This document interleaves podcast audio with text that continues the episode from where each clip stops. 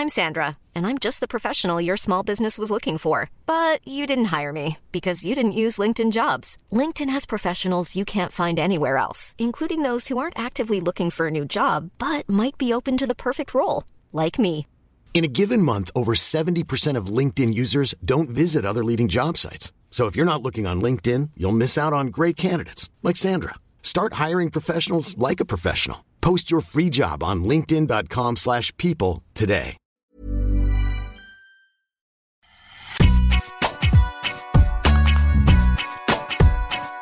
Salut à tous, bienvenue dans Tip Impact, votre podcast qui parle tennis tous les jours pendant la quinzaine de Roland Garros. Chaque jour, retrouvez les débriefs avec nos spécialistes d'Eurosport.fr pour vivre au mieux ce tournoi, à savoir l'essentiel de ce qui s'est passé à Roland Garros. Je suis Sébastien Petit et à mes côtés, ce jeudi, pas un, mais deux journalistes Eurosport, Bertrand Milliard et Maxime Baptiste est là. Bonjour, messieurs. Bonsoir Sébastien. Je, je tiens à féliciter Bertrand pour euh, ses dons de, de, de voyance qui avait vu Mourrovin en finale. et- Donc au menu de ce jeudi, retour évidemment sur les deux demi-finales dames et cette finale 2023 à Roland Garros qui opposera Carolina Muchova à Iga Swiatek après une après-midi de tennis d'un super niveau, il faut le dire. La stat d'ailleurs de notre partenaire 7 Nadiana a illustré tout cela. Et enfin, nous nous plongerons à corps perdu dans ces demi-finales messieurs de vendredi avec l'affiche que tout le monde attend, Alcaraz Djokovic suivi Rude de Rude Zverev. Oui, mais on l'attend aussi. Mais après, il y a des priorités et la, première- et la prio. Ce vendredi, ce sera Alcaraz Djokovic qui commencera à 14h45. Pour rappel, cette émission est à retrouver sur toutes les plateformes d'écoute. N'hésitez pas à nous noter, à vous abonner pour recevoir l'émission directement sur votre smartphone. Sachez également que des extraits vidéo des meilleurs moments de l'émission sont à retrouver sur notre application Eurosport. Je crois que les joueurs sont prêts, alors Deep Impact, c'est parti Dans notre première partie, comment oui, comment ne pas commencer par celle qui a fait vibrer Bertrand Milliard durant toute la quinzaine et que le grand public a peut-être découvert d'ailleurs ce jeudi. Je veux bien sûr parler de Carolina Muchova, comme on dit en République tchèque.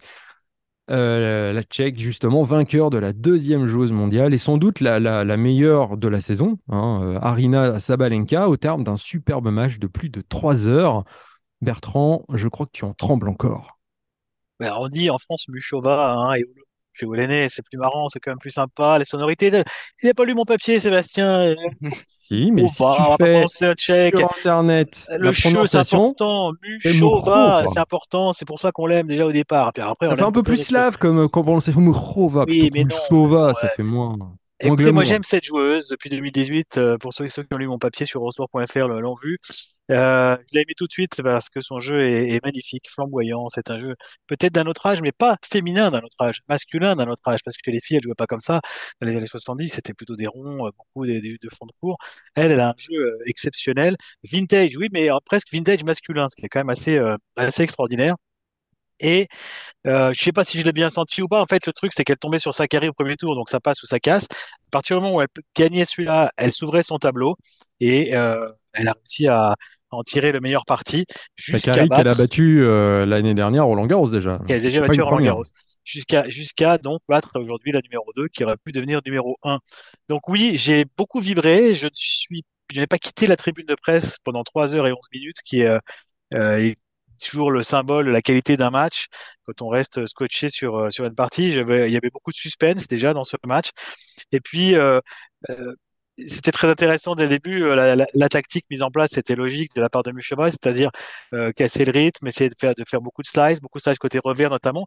Et euh, dans un premier temps, Sabalenka n'a pas été du tout surprise parce qu'elle devait s'y attendre. Et Sabalenka, au premier set, euh, répond à cela. Elle répond par son propre slice, elle répond par des slices courts, par parfois des, des, des slices même gagnants. Euh, donc, elle n'est pas vraiment surprise. Et il y a match, mais sans que ce soit une Sabalenka euh, qui déjoue. C'est ça que j'ai trouvé fort dans ce match, en fait, c'est que finalement, Muchova a su le gagner au au terme d'un énorme combat sans que Sabalenka ait déjoué, hormis, hormis évidemment, dans la fin du troisième set, mais tout le reste, Sabalenka a joué, je pense, quasiment son meilleur tennis. Certes, elle a fait beaucoup de fautes directes, mais c'est son jeu, elle a fait aussi énormément de points gagnants. 53 fautes directes pour 42 Voilà. coups gagnants, je crois. Eh oui, beaucoup de points gagnants. Et euh, je, trouve qu'elle enfin, elle a, elle a pas trop mal servi. Elle a fait quelques doubles fautes surtout à la fin, mais elle en a fait pas tellement pendant les deux premiers sets et demi, Sabalenka.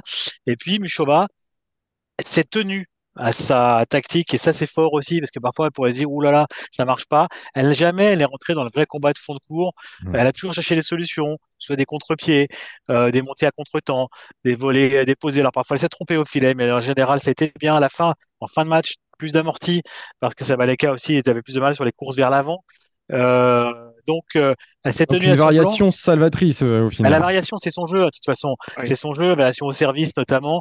Euh, on parle peu de son service parce qu'on parle de son, de son, de son, de son slice, de sa volée, de son jeu un peu atypique, mais elle a un excellent service. Elle Il est sert en propre, il est d'une propreté extraordinaire. propre. Elle sert à 180 en moyenne, quasiment Mm. en première balle. Euh, c'est souvent efficace. Elle a fait d'ailleurs 7 aces contre 5 à Sabaleka, donc elle a mieux servi. Zéro double faute. Et euh, elle a très bien, enfin, elle, elle a eu assez peu de balles de break à sauver. Euh, 3 dans la première manche. Elle a perdu une fois son service en fin de set. où Elle était un peu nerveuse. Euh, elle a eu, enfin, bon, elle servir pour le set. La deuxième manche, elle a perdu deux fois. Et dans le troisième set, euh, elle l'a perdu qu'une fois. Donc, euh, Elle a surtout sauvé une balle de match à 5-2 quand même dans oui, le ah là, troisième là, le suite. score. Est-ce qu'on revient tout de suite à, la- à- à- à ce, ce scénario? C'est vrai que elle gagne le premier au tie-break, deuxième extrêmement serré, break d'entrée pour Muchova. On se dit ça va aller. Le troisième jeu, le deuxième set est très important. Aurait pu être un tournant décisif d'ailleurs parce que Sabalenka s'accroche, très bien à ce moment-là, joue le jeu qu'il faut pour revenir à 2-1, puis recolle, puis passe devant 3-2. Après c'est à nouveau extrêmement serré jusqu'au tie-break. Euh, c'est-à-dire qu'il y a eu quand même euh, euh, des possibilités. Et, et, dans ce tie-break, il est très, serré, c'est 7-5 euh, pour Sabaleka, c'était 7-5 dans le premier set pour Muchova. Là, je me dis, ça va quand même être dur. Dans le troisième, effectivement, ça l'est, 5-2. La messe semble dite quand même parce que pour là, déjà physiquement commence à peiner et Sabaleka a toutes les cartes en main. Et cette balle de match, elle, d'abord, elle est sauvée magnifiquement par, euh, par la Tchèque. Coup de décroisé. Droit gagnant. décroisé, Gala. Mm. Derrière, elle finit le jeu magnifiquement. Et ce jeu-là est primordial. Revenir à 5-3, c'est obliger Sabaleka à servir pour le match. Et, et là, bah, ce qu'on n'attendait pas, le Et là- craquage, le craquage total. Hein, euh. Et au lieu, Alors, on va un eh, peu parce- donner la parole à Maxime parce que sinon je sens que tu Voilà. vas continuer comme ça Non, pendant Ah, deux heures. il est Juste passionné, il est passionné. Je parce- finis juste, est juste, juste d'accord, sur ce point-là. Après, Maxime va parler beaucoup Euh, À 5-3, ce jeu, ce jeu-là, euh, il est, euh, il est primordial. Et euh, le premier point de ce jeu, c'est un retour gagnant. J'allais à la Djokovic contre Federer à. Retour gagnant de, de Muchova, magnifique. Et là, je- j'ai vu Sabalenka, je me suis dit, Elle a fait un signe, elle a dit ça, ah, ça lui a fait dur, là. quelque chose. Et Muchova qui, a des- qui, est, qui est pas bien physiquement à ce moment-là, qui est vraiment pas bien du tout physiquement à ce moment-là. Et je pensais à ce moment que c'était fini. Sabalenka le voit et là, elle a juste à, elle a, fait- elle a déplacé un peu pour finir. Et là, elle part dans un délire que Maxime va nous expliquer maintenant. Elle Non, a mais- totalement craqué sur les cinq derniers jeux. Oui, alors ce qui- ce qu'il Oui. faut dire aussi, c'est que c'est sa première finale euh, en, en Ah oui. Grand Chelem à, à Murova, mais surtout que c'était une joueuse qui préférait jouer sur dur, enfin en tout cas qui avait ses meilleurs résultats sur dur Et jusqu'ici. gazon, et gazon. Raison, ouais. Et sur dur et gazon, donc sur des surfaces, on va dire rapides. C'est Ouais. pas le tournoi euh, où on s'attendait vraiment à ce qu'elle fasse, en tout cas sa première finale et un résultat pareil. Non, non, c'est sûr, c'est pas une, une joueuse qui adore lifter euh, à la Rafa Nadal. euh, euh, les, les, les balles, euh, elle est, elle est plutôt dans le slice, comme l'a très bien dit euh, Bertrand. hein. Elle est plutôt dans les montées à la volée, les montées à contretemps. Ça, c'est très plaisant parce que on le voit très rarement euh, sur le circuit féminin. Et elle a un modèle euh, qu'on, que tous les amateurs de tennis adorent, c'est, c'est Roger Federer. Elle en a parlé beaucoup de ce jeu offensif, de ce jeu varié. Et c'est vrai que de l'avoir tri- triomphé, de l'avoir euh, allé, de l'avoir allé loin comme ça euh, sur terre battue, c'était pas évident. Maintenant, j'ai envie de dire que sur le circuit féminin, euh, les spécialistes de terre battue, il y en a pas des masses, et surtout, il n'y a pas une, une, beaucoup des, des filles qui ont des ro- rotations euh, euh, de, de balles très très fortes et très qui, qui usent à part Swiatek. C'est c'est très rare. Donc, si euh, si vous êtes plutôt en forme, ce qui était le cas de Mourova euh, lors de cette quinzaine, si vous avez de bonnes sensations, si vous avez un jeu qui euh, qui est atypique et qui déstabilise euh, la plupart euh, de vos adversaires, vous avez une chance d'aller loin et elle l'a parfaitement exploité. Dans cette moi, dans cette demi-finale, ce qui m'a, ce qui m'a subjugué aussi, c'est, Bertrand disait qu'elle était fatiguée, elle a même crampé donc en, en fin de match. Et malgré ça, malgré ses difficultés physiques euh, sur la fin de match, elle a jamais varié dans l'attitude. Elle a toujours été euh, déterminée, elle y a toujours cru. Et elle expliquait d'ailleurs en conférence de presse que à 5-2, elle pensait pas qu'elle était proche de la défaite. Elle pensait pas qu'elle allait gagner non plus, mais elle, est- elle restait dans son match. Elle disait, je, là, je suis au service, donc je maîtrise. C'est à moi d'aller gagner le point, c'est à moi de provoquer les choses. Donc cette attitude-là, ce mental-là, ça m'a ça m'a étonné, d'autant que c'est seulement sa deuxième demi-finale en Grand Chelem. Elle a fait à l'Open d'Australie, donc c'est sa deuxième demi-finale en Grand Chelem. Donc c'est pas non plus un stade de la compétition où elle a des repères fous, où elle est où elle est où elle est censée être sûre d'elle-même. Maintenant, elle a de l'expérience pour elle et elle l'a très très très bien utilisée. Et donc ça c'est c'est formidable. Maintenant, on peut pas passer outre le fait que Sabalenka sur la fin de match avait les cartes en main et elle s'est quand même sabordée. Elle s'est sabordée. On a retrouvé la, la Sabalenka qu'on avait perdue depuis des mois, c'est-à-dire émotionnellement euh, fragile, euh, capable de dérailler parce que les choses ne tournent pas exactement comme elle l'avait prévu. Ce qui est très très bizarre parce que sur les trois quarts du match, je l'ai trouvée plutôt patiente en fait. Ah ouais. Hmm. Ouais, mais c'est deux, points, c'est la balle de match sauvée et le retour euh, sur le premier point du, du neuvième jeu. Hein. Alors, c'est ça qui l'a fait dérailler derrière. Ouais, totalement. C'était physique, comme toujours, mise par Sabalenka. Et là, je trouve que Mushova été très forte de tenir cette intensité physique, de résister à ce rouleau compresseur et cette intensité physique pendant tout le match. Et sur le plan mental, et, Maxime vient de le dire, elle a, j'en ai parlé dans mon papier aussi, elle a, ce, elle a ce côté calme, très calme, très posé. Alors bien sûr, ça bouge souvent à l'intérieur, mais elle reste stable. Elle est, elle, est restée stable émotionnellement. Euh, et ça, c'était fort. Et elle est restée stable émotionnellement au moment où Sabalenka, qui l'avait été pendant allez, 2h50 ou, 3h. Elle, eh bien, ne l'a plus été à la fin. Ça a été rattrapé par les émotions et a, fait un peu n'importe quoi sur les derniers jeux. Et c'est ce calme, finalement, dont on lui a parlé en conférence de presse et dont elle a parlé elle-même, qui, lui a fait gagner ce match. Alors, une stat à vous donner pour euh, poursuivre notre conversation sur ce match qui a été euh, effectivement superbe. Chiffre donné par notre partenaire G7 au passage, comme tout au long de la saison. Pour la quatrième fois depuis l'Air Open, au moins 38 jeux ont été marqués dans un match du dernier carré de Roland Garros, donc simple dame. Donc il y a eu 38 euh, entre Mourova et Sabalenka, donc 6-7, 7-6, 7-5. Auparavant, Krejcikova Sakari, voilà, en 2021. Ce match complètement fou. Fabuleux match aussi. Terminé à 9-7 également, euh, c'était une demi-finale aussi en 38 jeux. Et auparavant, un Capriati Clisters en 2001. Bien sûr, 13-11. Terminé, non, 12-10 au dernier set en finale. 39 jeux et 40 jeux. C'est le, record en finale entre Graf et Sanchez Vicario en 96, terminé 18 également. On, disait euh, la veille que cette demi-finale était la plus ouverte. On a été gâté, en tout cas, c'était euh, assez, assez criant. En tout cas, les, signes de fébrilité dont vous parliez tout à l'heure sont assez, euh, étaient assez, assez palpables parce que on pensait justement que c'était relégué au passé avec Sabalinka. Surtout qu'elle, elle restait sur 12 matchs de suite gagnés en Grand Chelem, où elle avait perdu qu'un set, hein, c'était en finale de l'Open d'Australie.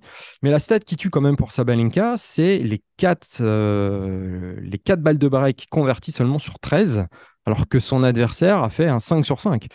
Et là, c'est pas vraiment une stat auquel on, on pouvait s'attendre. Non, c'est sûr qu'elle a, qu'elle a pas mal euh, vendanger, mais à la limite, c'est pas très grave dans, dans la mesure où elle se procure beaucoup d'occasions. Ça veut dire que justement, elle, elle avait, euh, elle, elle avait le jeu pour, pour passer.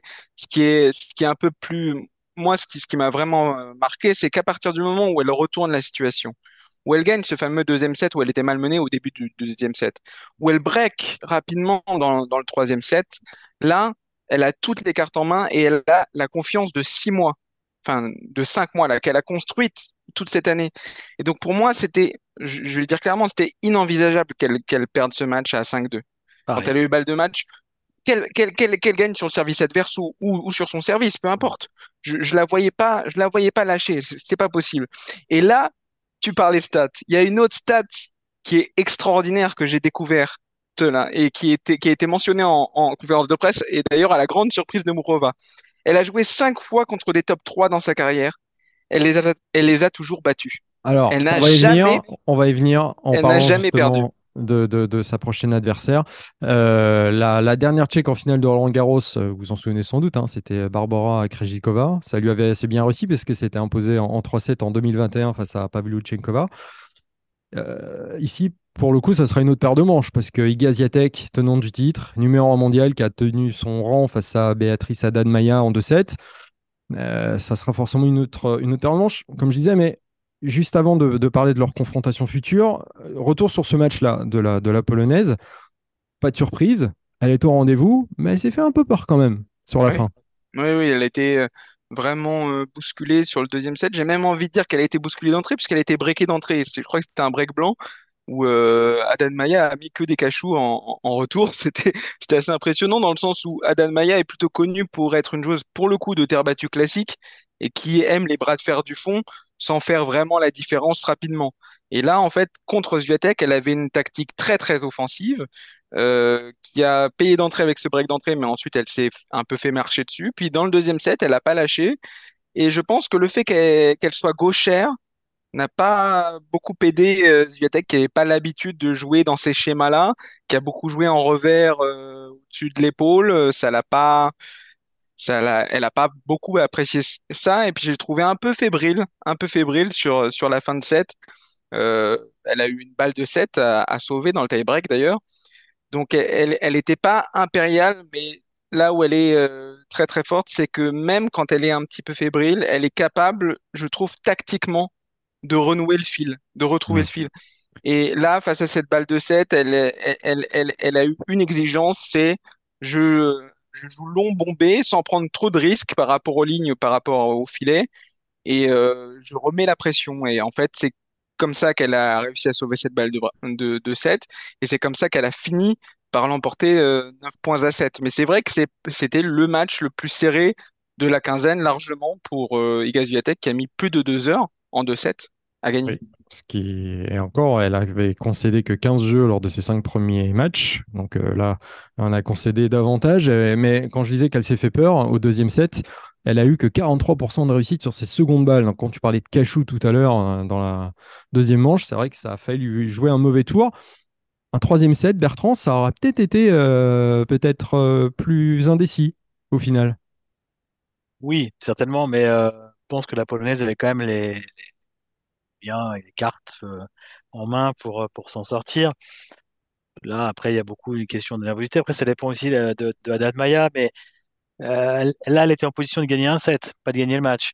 après une demi-finale de Grand Chelem, c'est la première pour la brésilienne, qui était d'ailleurs soutenue par Gustavo Kuerten en tribune.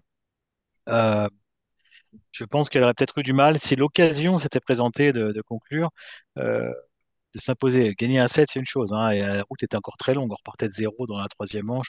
Je pense que si un texte serait sorti quand même, mais euh, avec un match de trois heures, ce qui était un peu plus, euh, un peu plus délicat. Euh, j'ai pas vu tout le match. Euh, au vu du premier set, en fait, je, pensais que ça allait être un, peu une formalité finalement, que ça allait être un score un peu comme sur les autres matchs. Et puis on a vu qu'au deuxième set, vraiment, ça s'est équilibré. Adam Maya n'a rien lâché. Euh, bien qu'étant menée aussi 5-4 par exemple, 6-5, euh, à chaque fois elle a réussi à recoller. Et elle a fait son match. C'est bien d'avoir fait son match parce que c'est pas facile quand on n'a jamais fait mieux que deuxième tour dans un tournoi du Grand Chelem et qu'on joue une première demi, de faire sa demi face à l'immense favorite du tournoi. Donc bravo à elle pour sa quinzaine et pour euh, ce match également. Je pense qu'elle peut sortir la, tête haute avec des regrets. On a vu euh, avait vraiment une grosse déception sur son visage parce que elle était vraiment pas loin effectivement d'aller chercher ce troisième set et, qui aurait été intéressant et que, et que, et que Sébastien appelait de ses voeux. Et quand, et quand tu dis qu'elle a fait son match, je dirais même plus, elle, elle a fait plus que son match parce qu'elle n'a pas joué dans sa tactique habituelle. Si euh, elle aurait fait son match entre guillemets, si elle avait joué à son meilleur niveau habituel avec euh, son plan de jeu euh, classique. Là, elle a été très agressive, elle, elle est montée au filet, elle a bousculé Zviatek, notamment sur ses secondes balles, comme le disait Sébastien. Elle a fait des retours volés. Des fois, je, pour le dire euh, franchement, j'hallucinais un peu parce que j'étais allé la voir, euh, il me semble, en, huitième de finale contre Alexandrova. C'était un, combat extraordinaire en 3-7. Enfin, c'est vraiment de contreuse du fond. Et elle était euh, plutôt sur, le, sur les talons. En fait, elle attendait la faute adverse plus qu'autre chose. Et là, c'était vraiment différent en termes de, en termes de tactique. Donc ça, c'est pour moi, c'est assez extraordinaire d'être capable de faire ça en demi-finale de Grand Chelem contre euh, la grande favorite et euh, donc euh, avec un plan de jeu totalement différent. Et puis la deuxième chose, c'est que s'il y avait eu un troisième set, elle aurait peut-être craqué mentalement, mais elle aurait pas craqué physiquement. Parce que physiquement, c'est assez extraordinaire la, la, la caisse qu'elle a. elle a quand même, elle est quand même sortie d'un match en quart de, en quart ou en huitième, je ne sais plus, de 3h51 de jeu, ce qui est le troisième match le plus long de l'histoire de, Roland dans l'ère open. Donc, et, et, elle a remis ça contre Jabber et elle a gagné en 3-7. Donc, je pense que physiquement, elle aurait tenu dans le troisième set. Maintenant, mentalement et surtout tennistiquement, euh, était sans doute au-dessus. Ça, on ne le saura jamais. Elle a gagné en deux de toute façon. Et ça s'est vu dans la gestion du tie-break, hein, où les derniers points ont été euh, vaillamment remportés par la Polonaise. La stat à retenir avant cette finale d'âme euh, est qu'en battant Sabalenka, euh, Mourova a remporté, tu disais tout à l'heure Maxime, son cinquième match de suite face à une joueuse du top 3 mondial, et notamment Ashley Barty à l'Open d'Australie qui lui avait déjà ouvert les portes des demi-finales en Grand Chelem. Donc Ziatek est prévenu, mais en même temps, en même temps euh, la Polonaise jouera sa quatrième finale de Grand Chelem où elle n'en a pas perdu une seule jusqu'ici.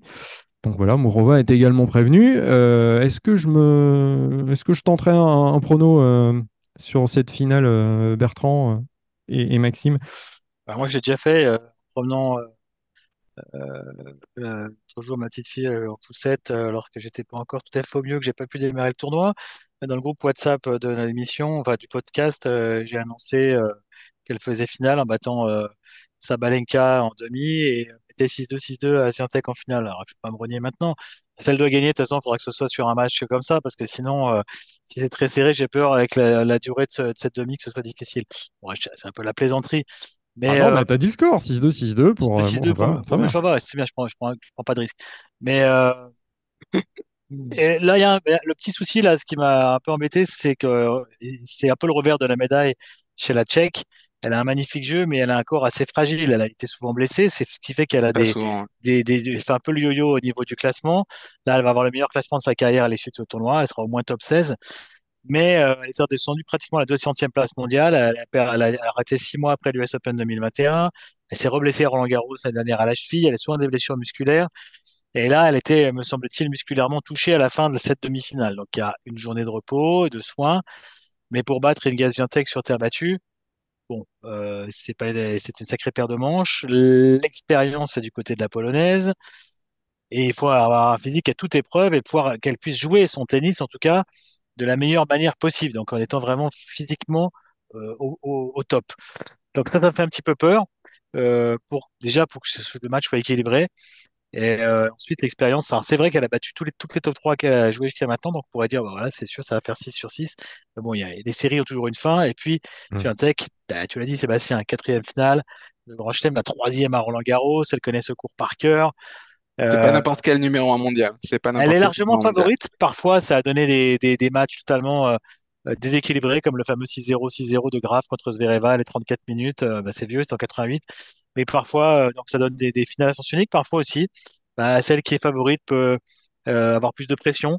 Et quand on voit que Mushova est assez calme et, a l'air de bien résister à cette pression comme elle l'a montré encore aujourd'hui, eh bien, pourquoi pas quand même patcher Une surprise, Maxime. Euh, moi, je, en fait, si si, euh, si avait, comment dire, avait gagné cette demi-finale en 2-7 et euh, était arrivé fraîche physiquement, j'aurais dit Zviatek en 3. Je, je, je, je pense que potentiellement, euh, Muchova, pour dire comme Bertrand, bien sûr, Muchova a, a, a, le jeu et a le mental pour, euh, pour poser des problèmes à Zviatek.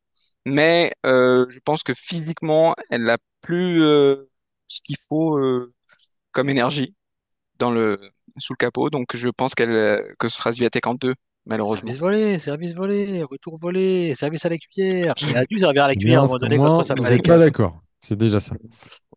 Juste un mot par euh, rapport à Haddad Maya, parce que euh, je n'ai pas trop parlé de ce match, mais juste pour ce que tu as dit à Maxime, qu'elle avait était venue au filet, qu'elle avait fait quelques belles volées et tout. C'est quand même une très bonne joueuse de double, hein. finaliste en Grand Chelem euh, à l'Open d'Australie il n'y a pas très longtemps avec Dani Lina et Masters de double avec la même joueuse. Passons maintenant au match de vendredi avec les demi-finales messieurs. On va donner le programme dans un premier temps. Dès 14h45, donc Alcaraz face à Djokovic sur le cours central, suivi de Rude face à Zverev. Alors on va commencer par euh, l'affiche que tout le monde attend. Alcaraz contre Djokovic, hein, la génération qui prend le pouvoir contre celle qui ne veut pas le lâcher quelque part. La jeunesse flamboyante contre la légende vivante, on pourrait continuer comme ça très longtemps. En somme, presque une finale qui ne dit pas son nom entre les, les deux derniers numéros mondiaux et les vainqueurs des trois derniers tournois du Grand Chelem, quand même, il faut le rappeler. On va pas comparer leur, euh, vécu en Grand Chelem parce que le fossé est trop grand, mais euh, surtout que Alcaraz n'était pas là en Australie en plus. Et Djokovic euh, a remporté là-bas son 22e titre du Grand Chelem. Mais en termes de face-à-face, Alcaraz a remporté leur unique confrontation jusqu'ici. C'était à Madrid l'an passé, donc c'était il y a un peu plus d'un an un match gagné de façon un peu plus serrée. Hein, et Alcaraz n'était pas au niveau où il est aujourd'hui et quelque part Djokovic non plus. Donc on va commencer par Maxime. Quelles sont pour toi les clés du match de vendredi? Les clés du match. Alors, je, on va faire un petit euh, teaser parce qu'on a, on a, on a préparé plusieurs contenus sur Eurosport.fr pour ce match-là. Évidemment, un contenu euh, prono de la rédaction, un contenu sur le, sur le, comment dire, la force mentale de Djokovic dans les tie-breaks, qui est absolument ahurissante, et un autre sur justement les clés tactiques du match. Et ce papier sur les clés tactiques du match, il est issu justement de leur premier duel à Madrid, seule référence euh, jusqu'ici, et de ce qu'on a pu en tirer. Ça ne veut pas dire que ce sera le même scénario et la même chose, parce que déjà le contexte est différent. Et puis surtout, à Madrid, il y a un élément qui est quand même différent, c'est l'altitude. Donc, euh, le, il y a moins d'échanges, euh, le service a plus d'importance. et, Mais il y a eu match, c'est ça qui est intéressant. Il y a eu match. Il y a eu match et surtout, il y a eu match alors que Alcaraz, la veille, avait battu Rafael Nadal en 3-7 avec un, à l'issue d'un gros combat. Donc, il, a, il avait quand même déjà puisé un peu dans son énergie et ça s'était pas du tout pas, pas, du tout vu contre Djokovic euh, en, en demi-finale. Ce qui m'avait marqué à ce moment-là, c'est que euh, Alcaraz avait tenu son parti pris tactique du début à la fin. Quel est-il? Agresser Djokovic à la première occasion possible frapper sur tout ce qui bouge à partir du moment où la balle lui permet de faire ça. C'est-à-dire que si Djokovic, évidemment, relance, relance très, très long et le bloque un peu en, hauteur sur son verre, Alcaraz ne pouvait pas accélérer. Mais en tout cas, il y avait une stratégie offensive très, euh, très marquée. Dès que l'occasion lui est donnée, quoi. Dès que l'occasion lui est donnée. Il avait, il avait quand même frappé 51 coups gagnants 51 coups gagnants dans ce match pour 57 fautes directes. Et c'était, et c'est ça qui est encore plus intéressant pour moi. Pourquoi? Parce que ça veut dire qu'il n'avait pas surjoué. Quand, quand tu fais 57 fautes directes, ça, ça veut dire que tu as beaucoup tenté et que tu as beaucoup raté aussi. Et en fait, il, est resté lors de ce match très, très euh, focalisé sur ça. J'y vais. Si je rate, c'est pas grave, je continue. Et donc, pour ce, pour cette demi-finale, je pense que pour lui, ce sera très important d'avoir l'initiative. Il est plus puissant, il est plus explosif et il va devoir dicter l'échange. Maintenant, à Roland Garros, il y a un facteur qu'on connaît tous, c'est le facteur des 5-7. Et Djokovic, de ce point de vue-là, même s'il a 16 ans de plus qu'Alcaraz, même s'il a 36 balais, il n'y a pas un joueur sur le circuit mondial qui maîtrise mieux ce format-là que, Djokovic. Il y a, un match qui m'a qui m'a vraiment marqué euh, lors de cette quinzaine de ce point de vue-là, c'est contre Kachanov. Il fait pas un bon début de match. Il est totalement, euh, il est même dominé premier set. Une partie du deuxième set, il est aussi dominé. Il arrache, enfin il arrache, il gagne euh, facilement, facilement le tie-break. Mais ce que je veux dire, qu'il arrache le, le, set. Voilà, il arrache le set, c'est ça que je veux dire. Il était pas loin d'être mené de 7-0.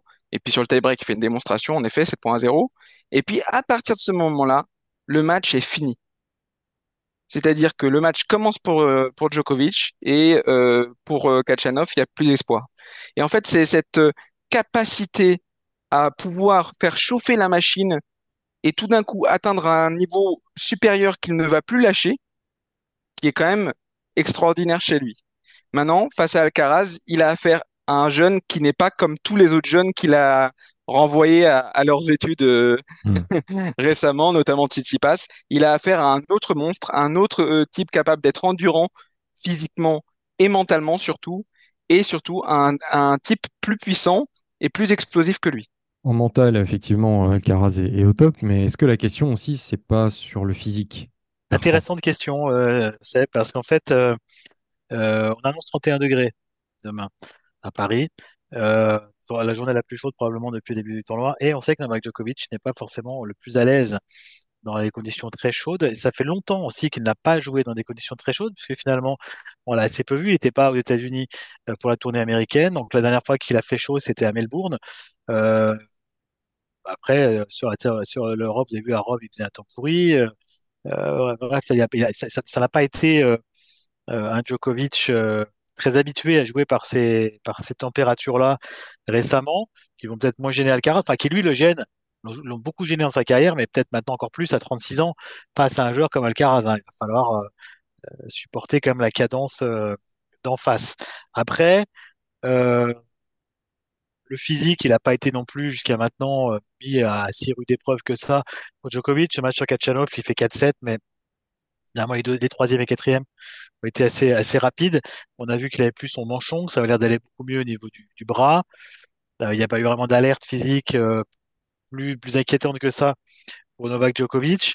Donc, euh, la chaleur, c'est vrai, ce sera un, aspect, surtout s'il venait à, à ne pas prendre le score euh, au début. Mais là où Maxime a raison, c'est ce format, c'est les 5-7. Hein. Ils se sont joués à Madrid, certes, mais au meilleur des trois. Et gagner au meilleur des trois, même sur un match très serré, même sur un match de 3 heures, Djokovic, c'est une chose, mais le meilleur des cinq, c'en est une autre. Et moi, ce match, je le trouve particulièrement excitant et intéressant parce que on l'appelle de nos voeux depuis des semaines, depuis des mois. On n'arrive pas, il se retrouve pas. En Australie, c'est Alcaraz qui joue pas. Après, sur la tournée américaine, c'est Djokovic qui n'est pas là. Les, choses se goupillent mal et se jouent pas non plus euh, dans la tournée de terre battue. Et on les retrouve finalement pour le match de l'année sur terre battue. Une demi-finale à Roland-Garros, qui est une finale avant la lettre. Donc, euh, sachant qu'ils ne se sont pas joués depuis longtemps et qu'ils se sont joués qu'une fois, c'est particulièrement intéressant, euh, cette confrontation. Et voilà, mais en tout cas, tout le monde voit, moi j'ai vu des gens qui me disent, mais Alcaraz, euh, il va gagner facile, non? Je dis, mais gagner facile contre Djokovic, ça n'existe pas. Et en non, grand chelem en plus, et, et en demi-finale de grand chelem, mais jamais. Il va, il va, il va évidemment être là, il a plein d'armes, il a une expérience de mutant. Euh, il joue aussi encore pour ce genre de match, il a envie de montrer aux gamins que c'est encore lui le numéro un, que c'est lui le patron. Donc il y a, y a plein de choses qui font que Djokovic va être euh, évidemment présent au rendez-vous. Et je dirais même, lui, on sait qu'il va être présent au rendez-vous. C'est à Alcaraz d'être présent au rendez-vous. C'est lui qui a Mm. moins d'expérience. Il est très fort, mais il a moins d'expérience, Alors, particulièrement en Grand Chelem. Et là, ça va, ça va être vraiment un très, un très gros test pour l'Espagnol. Bien bossé avec Ferrero, certainement. Mais c'est à lui de prouver euh, demain, pas à Djokovic. alors, Autre, autre papier pour demain d'ailleurs, un papier sur Fede- Ferrero qui est le ouais, cerveau d'Alcaraz. mais Magnifique! ah, Alcaraz, il a, il a 20 ans, d'accord? Euh, est-ce que pour vous, euh, c'est une question ouverte, hein, est-ce que pour vous, il n'est pas meilleur que Rafael Nadal au même âge? Euh, en tennistiquement? Oui. Oui, oui, oui. Tennistiquement, que Euh, statistiquement, euh, non, non. parce qu'il y avait, il y avait deux grands chelems déjà, Rafael Nadal, et avait, non, mais oui, Je pas au la niveau du tête, mais jeu, on en a déjà parlé plus complet, plus tribune. puissant, enfin, quel secteur de jeu on il a déjà fait la même tête d'ailleurs. Donc statistiquement, non, mais, mais oui, évidemment, euh, euh, Maxime, je vais te redonner la parole, mais effectivement, euh, au niveau du jeu, oui, puisqu'on l'a déjà dit plusieurs fois, probablement même dans ce podcast avec Maxime, c'est un monstre à trois têtes. Il a, il a, il a, il a, il a, il a cette espèce de, de, de comment dire, de, de, de, de, de monstre euh, issu des, des- du Big 3. Un hydre. Un hydre exactement. Il a, il a, il a, il a, il a beaucoup de choses de, de, Nadal, mais pas, pas forcément le jeu, mais dans la hargne, dans ce côté très espagnol, les choses, on lâche jamais rien, etc. Il y a du Federer évident aussi euh, dans son jeu, notamment ce coup droit, et puis il y a aussi du Djokovic. Euh, la résistance, le déplacement, il va très vite. Il va... Donc, euh, effectivement, il est extrêmement complet, peut-être plus que jamais on l'a vu pour un joueur de, de 20 ans, donc plus fort tennistiquement, certainement, mais aussi parce que quand Nadal avait euh, 20 ans, c'était en 2006. Et le tennis, il a sacrément évolué depuis Bien 2006. sûr, bien sûr, bien sûr. Mais moi, je, j'insisterai plutôt sur, même si on peut dire que c'est un, hybride des trois, pour moi, c'est plutôt deux, c'est-à-dire que il a cette présence physique qu'avait euh, Rafael Nadal à Roland-Garros et qu'on lui souhaite encore peut-être en 2024, on verra. Mais euh, il a cette présence physique qui impressionne ses adversaires. Moi, je, je- quand j'ai vu Mou- Musetti et, et Tsitsipas face à lui, c'était des presque des petits garçons impressionnés, quoi. C'était euh, à ce niveau-là, c'est très fort. Il a une intensité, un côté animal qu'avait Rafael Nadal, et il a ces fulgurances parfois extraordinaires que pouvait avoir euh, Federer, ses décalages coups droits, ses amortis euh, euh, surgit de nulle part, cette capacité à prendre le filet et à, et à, à sentir quand il peut monter, quand il peut enchaîner service volé. Donc tous ces éléments, euh, tout- toutes ces armes, en fait, ce qui est impressionnant, c'est qu'il est, il sait les utiliser. Ce qui est, ce qui est compliqué quand on a beaucoup de talent ou quand on est très doué, c'est de choisir quel coup frapper à quel moment. Eh ben, Alcaraz y arrive très bien et je pense que là-dessus, Ferrero a une très, très belle part de, responsabilité euh, dans la, dans la structure qu'il a pu donner au, au jeu d'Alcaraz. Euh, Nadal était un, un joueur à cet âge-là plus, plus unidimensionnel. C'est-à-dire que c'était un, avant tout, avant tout, un immense défenseur. Un immense défenseur qui peu à peu au fur et à mesure de sa carrière, au fil de sa carrière, a gagné du terrain et a pris la balle de plus en plus tôt et a progressé en revers, a progressé au service et tout ça. Mais euh, Alcaraz a déjà beaucoup, euh, beaucoup d'atouts que, que, Nadal n'avait pas. Je pense que Nadal était un meilleur défenseur qu'Alcaraz, même si Alcaraz est extraordinaire à ce point de vue-là. Je pense qu'il était un peu meilleur au niveau des, des passings, par exemple, des passing shots. Par contre, dans le jeu créatif, dans le jeu offensif, euh, il n'y a pas de comparaison entre le Nadal de 20 ans et le et l'Alcaraz de 20 ans. Oui, Nadal avait effectivement une plus grosse carence euh, côté revers. Enfin, il avait une carence côté revers encore à, à 20 ans. Euh, tout est relatif, bien évidemment, hein, mais par Bien rapport à ce qu'il a pu faire de ce côté-là par la suite et au service aussi. Il a énormément progressé, même vraiment sur sa deuxième partie de carrière hein, au service, mais par la force des choses, parce qu'il a dû euh, faire évoluer son jeu. Comme l'a dit Maxime, quand on est un super défenseur, c'est bien quand on est jeune. Quand on vieillit, bah forcément, Mhm. euh, on a moins d'énergie. Donc il faut trouver des solutions. C'est d'ailleurs ce qu'a très très très bien fait l'Espagnol tout au long de sa carrière. Pour Alcaraz, euh, il est déjà très fort partout. Et Mm. le service va certainement s'améliorer encore, certainement, même s'il est déjà très bon. Euh, C'était John et- McEnroe qui, qui disait qu'il n'avait jamais vu un joueur de 20 ans aussi complet. bah oui, c'est ça. Voilà. C'est un peu la conclusion du truc. Et avant de passer à la seconde affiche, euh, un, un prono à ce moment-là pour finir? Est-ce qu'il faut avoir peur pour Djokovic? Est-ce qu'il faut voir Alcaraz euh, Faut avoir peur pour tous les deux. pencher, euh, Ouais. Faut avoir peur s'incliner devant deux. le roi Djokovic Moi, moi, ce que je pense qu'il y a un truc qui est super avant ce match, c'est qu'il n'y a pas de complexe psychologique de l'un ou de l'autre. C'est-à-dire que les deux ont envie et pensent qu'ils peuvent battre l'autre. Euh, Alcaraz a aucune raison d'avoir peur puisqu'il a gagné leur première confrontation et c'est pas le genre de la maison. Puis Djokovic, bah, c'est Djokovic. Donc, je pense que à ce niveau-là, on va avoir deux joueurs persuadés qu'ils peuvent, qu'ils peuvent gagner. Et ça, pour commencer un match, c'est déjà une première chose très importante.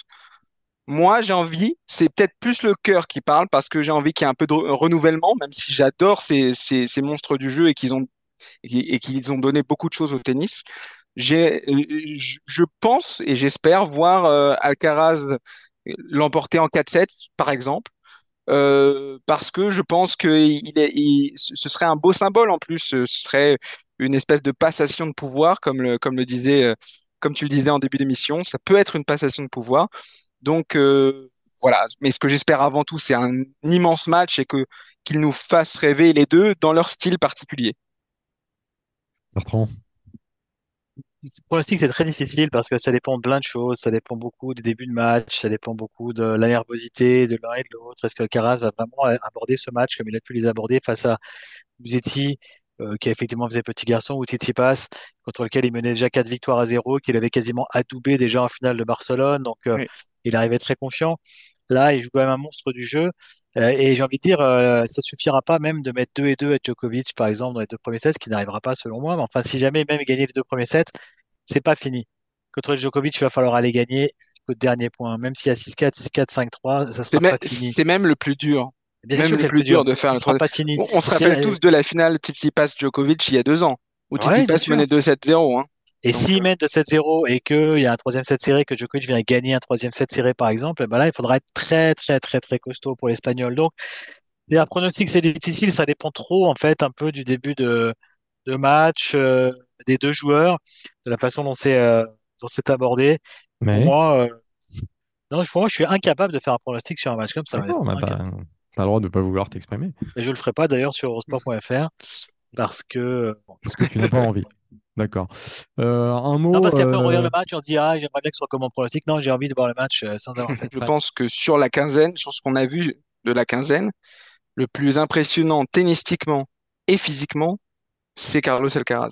Maintenant, Mm. est-ce que ça suffira contre un monstre comme Djokovic qui a l'habitude d'élever son niveau de jeu Eh oui. euh, dans, dans les demi-finales et finales de Grand Chelem? Je me souviens d'un Open d'Australie en 2019 où il fait pas un grand Open d'Australie jusqu'au quart de finale, on va dire. Et puis, demi-finale contre Lucas Pouille, malheureusement pour lui, et finale contre Rafael Nadal, hallucinante en termes de niveau de jeu où il les avait écrasés. Maintenant, je pense que sur terre battue, c'est pas la même chose. C'est quand même la surface la plus exigeante pour Djokovic.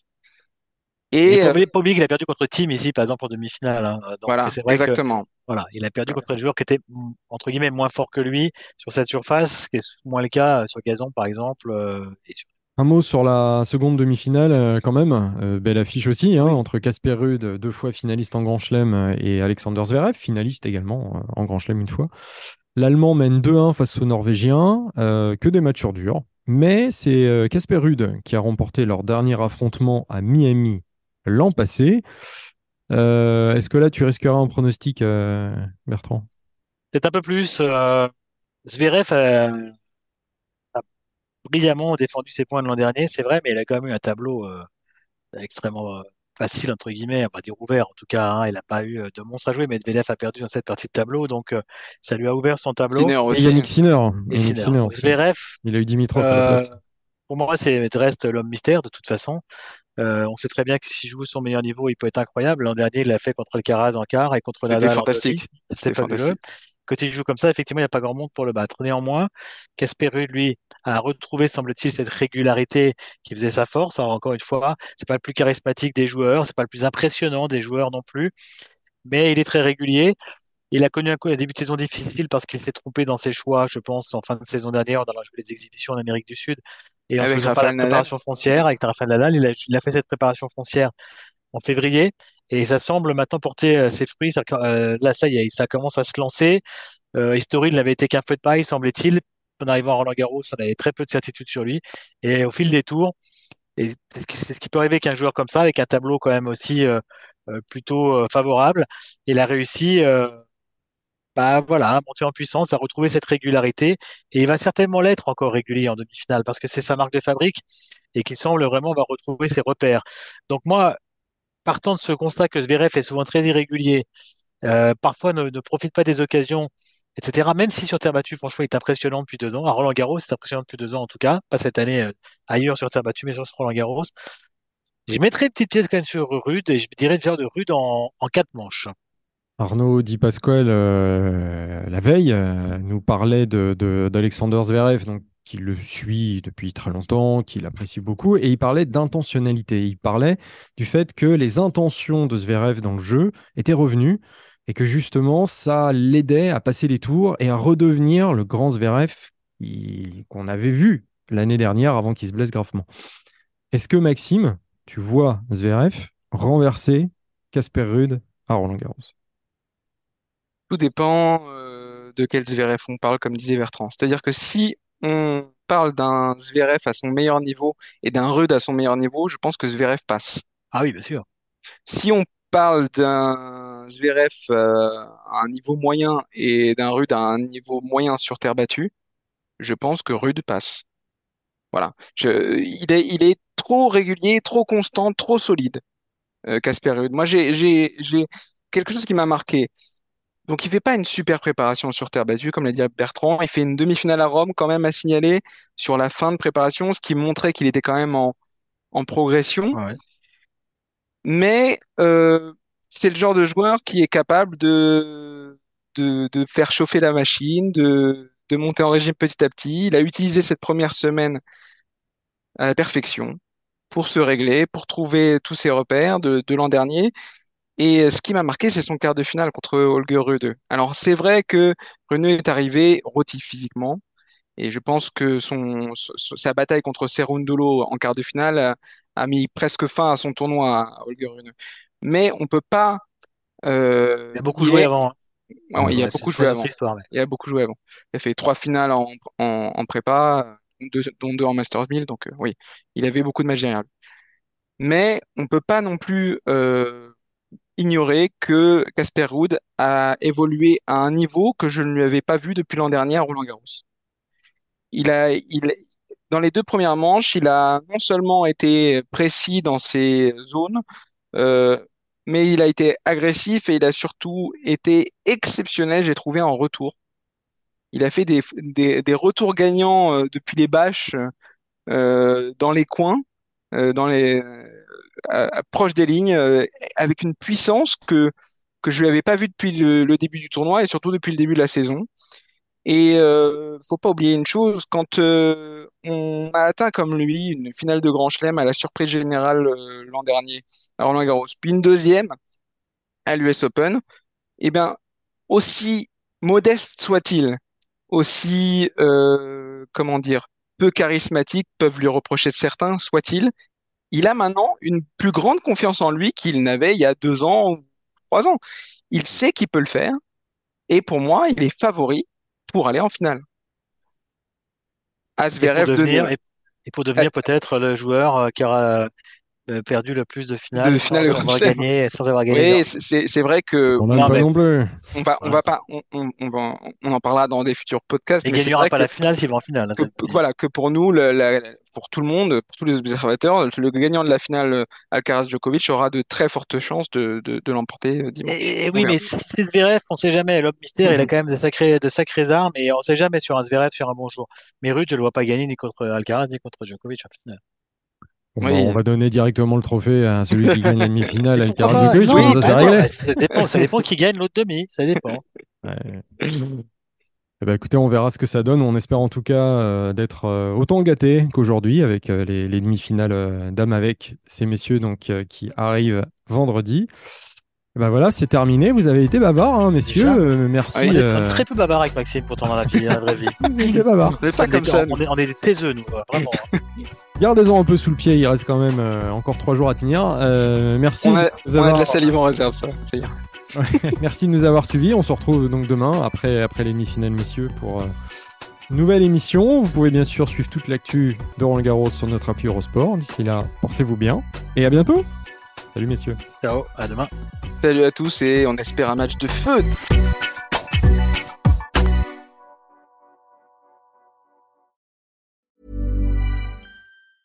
Planning for your next trip?